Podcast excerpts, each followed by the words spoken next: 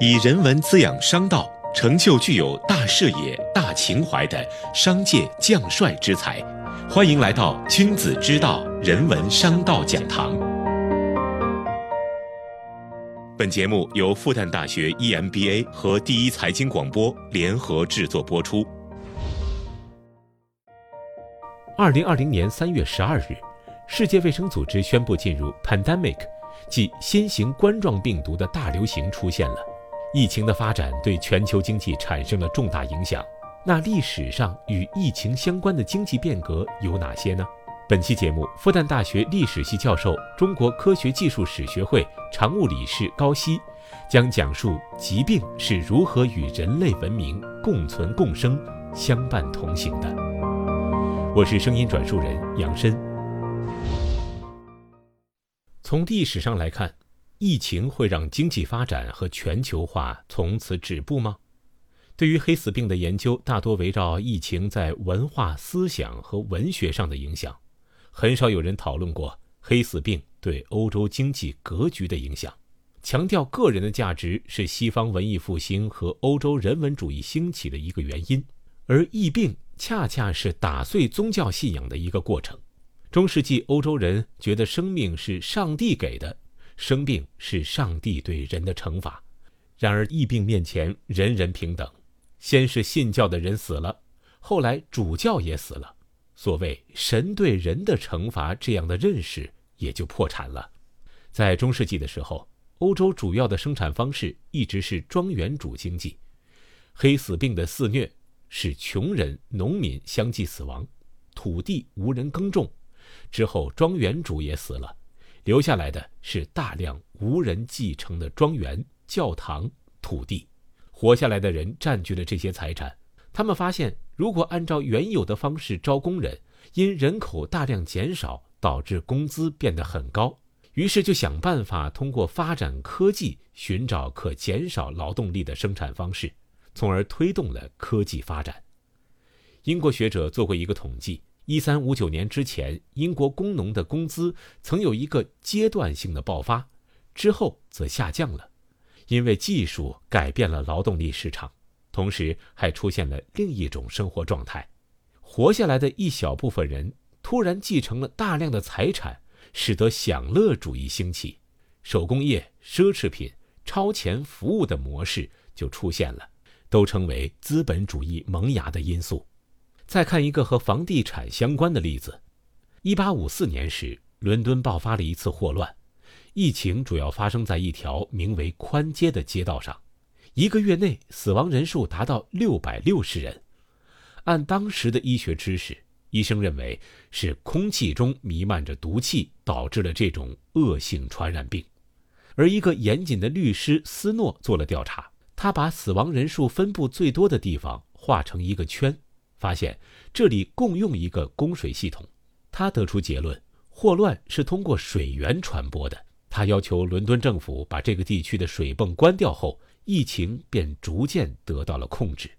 二零二零年，英国经济学家对此地区的房地产走势进行数据化研究后发现，哪怕是疫情结束以后，这个红线区的房地产走势和外面的比较起来，价格始终上不去。聊完了疫情与经济的影响，我们来关注一下科学家对于疫情的国际间合作。科学家对于疾病的国际间合作，大约是在19世纪中后期开始形成的。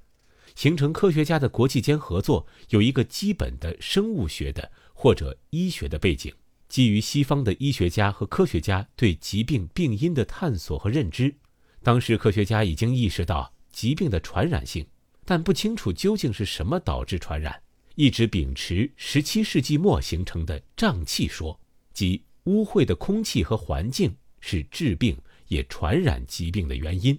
但科学家们发现，全世界有着各种不同的疾病，有些在西方世界已经消失的疾病，在东亚地区重新出现，在非洲大地还有诸多不为人所知的疾病。因此，科学家们开始在全世界去寻找不同的疾病，去了解。各种疾病不同的特性，在一八六零至一八六四年间，德国医生赫兹在科学家全球寻找疾病的前提下，编制了一本非常有影响力的著作，叫《历史地理病理学手册》，首次按年代和区域描述历史和地理上有影响的疾病分布。该书从宏观的角度、历史的角度和地理学的角度，开创了疾病史的研究。他在写这本书的时候，单靠个人是没有办法来完成的。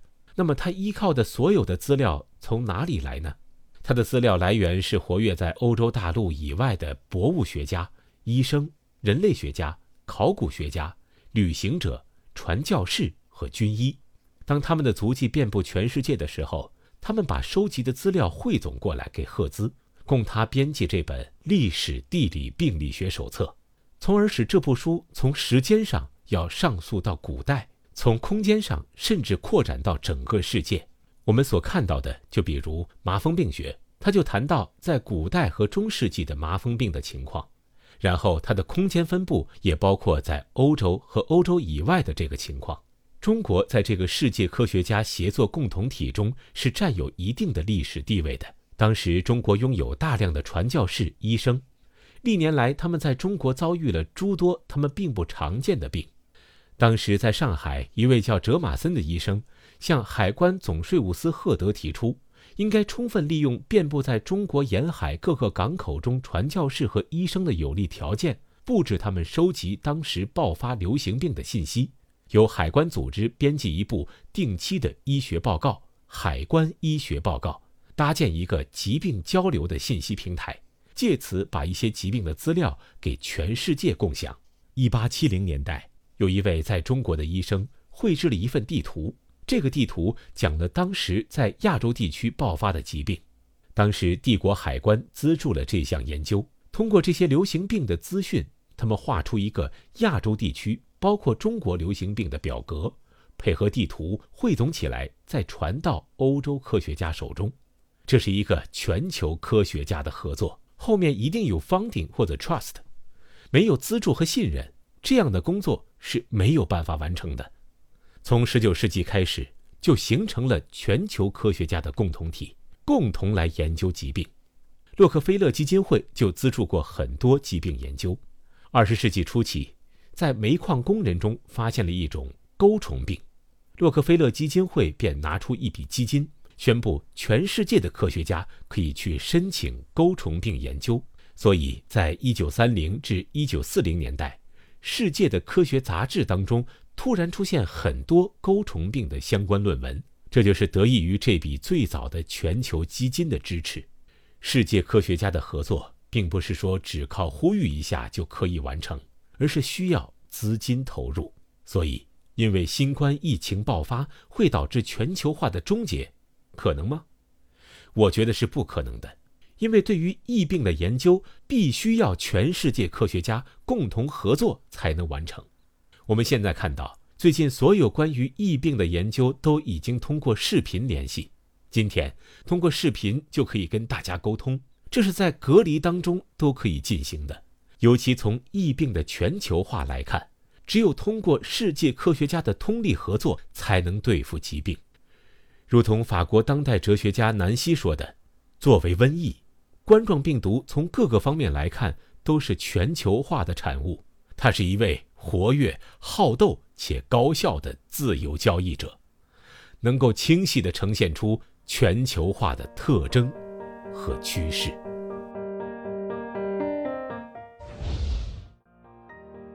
好，以上就是复旦大学历史系教授、中国科学技术史学会常务理事高希的演讲。全球化不会因病毒而止步，商道人文融会贯通。感谢收听《君子之道》复旦大学 EMBA。人文商道讲堂，我们下期再见。